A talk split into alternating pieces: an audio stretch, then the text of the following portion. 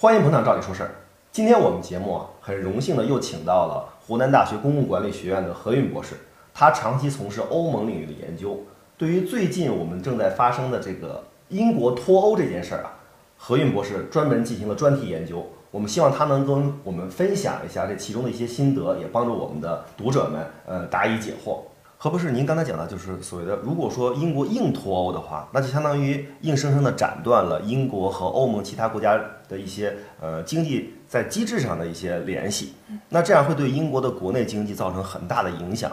嗯，我因为我们的读者很多人都是做外贸行业的，嗯，他们可能对于英国的一些外贸今后的发展会很关心。那您能不能分析一下，如果英国硬脱欧的情况出现的话，那对英国的外贸会产生什么样的影响？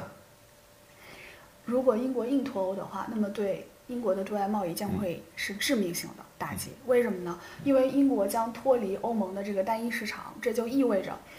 英国的商品以后要进入欧盟的话，它的这个税率就不再是零关税，而是要享受这个 WTO 对所有成员国的这个叫做最惠国待遇。那么它这要加税要加多少呢？就有数据显示，如果说是农业就农产品和这个食品的话，加税是百分之三十到百分之一百。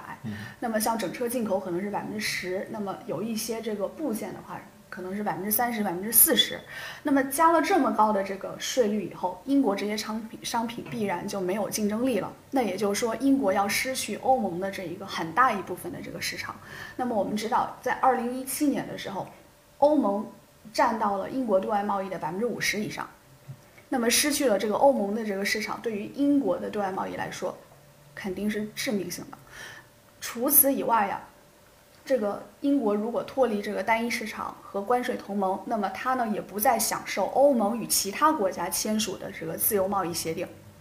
那么英国这个欧盟呢是和全世界七十多个国家签署了有四十多份这个贸易自由贸易协定。那这些协定我都不能享受都不能享受了。就这一部分占到了英国对外贸易的百分之一十二。就你可以去算一下，就它和欧盟的这个贸易是百分之五十以上，然后呢和其他这些国家。它的这个贸易百分之十二，那么这加上去就有百分之将近百分之六十五，那么这这么算下来的话，就英国这个对外的这个贸易肯定是要巨幅的这个缩水，而我们知道，对外贸易给英国 GDP 的这个贡献率是在百分之五十以上。哦，那也就是说，对这个英国经济的这个打击也将是致命性。哎，那如果说刚才您说，嗯，那个四十多个国家跟欧盟之间有这种自由贸易的安排。那英国可不可以去挨个跟他们再谈一遍呢？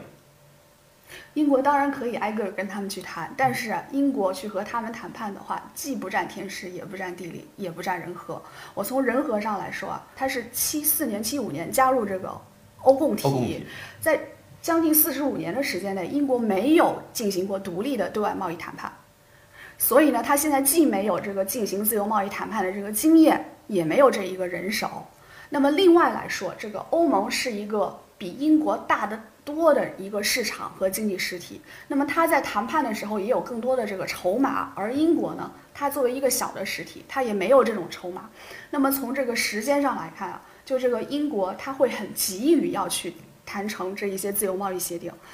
而这个。你在谈判中间，我们知道你是急不得的，你越急就越容易让别人占便宜，所以呢，他在所有这一些方面都不占优势，因此很可能没有办法像欧盟那样谈到就对他最有利的这一种协议。所以刚才听了何博士讲，我们很多这个想期期望基于借助英国市场来进入欧盟与欧盟做贸易的朋友们就要特别特别注意了，因为这种硬脱欧之后，英国和欧盟的分家会导致英国国内的这种经济环境、外贸环境。发生巨大的变化。以前您可能认为到英国去设厂，到英国去设立分支机构，能获得的欧盟市场进入的一些准入权利和市场权利，恐怕都会不复存在。乃至于原来您认为进入了英国设立分支能够享受到的欧盟的那些呃自由贸易伙伴的待遇，恐怕也都不能享受到了。所以这些东西您需要早做准备。今天的节目我们就讲到这儿。呃，希望呢，下次呢，我们还有机会能邀请何博士，呃，到我们的节目跟大家分享一下他的研究心得。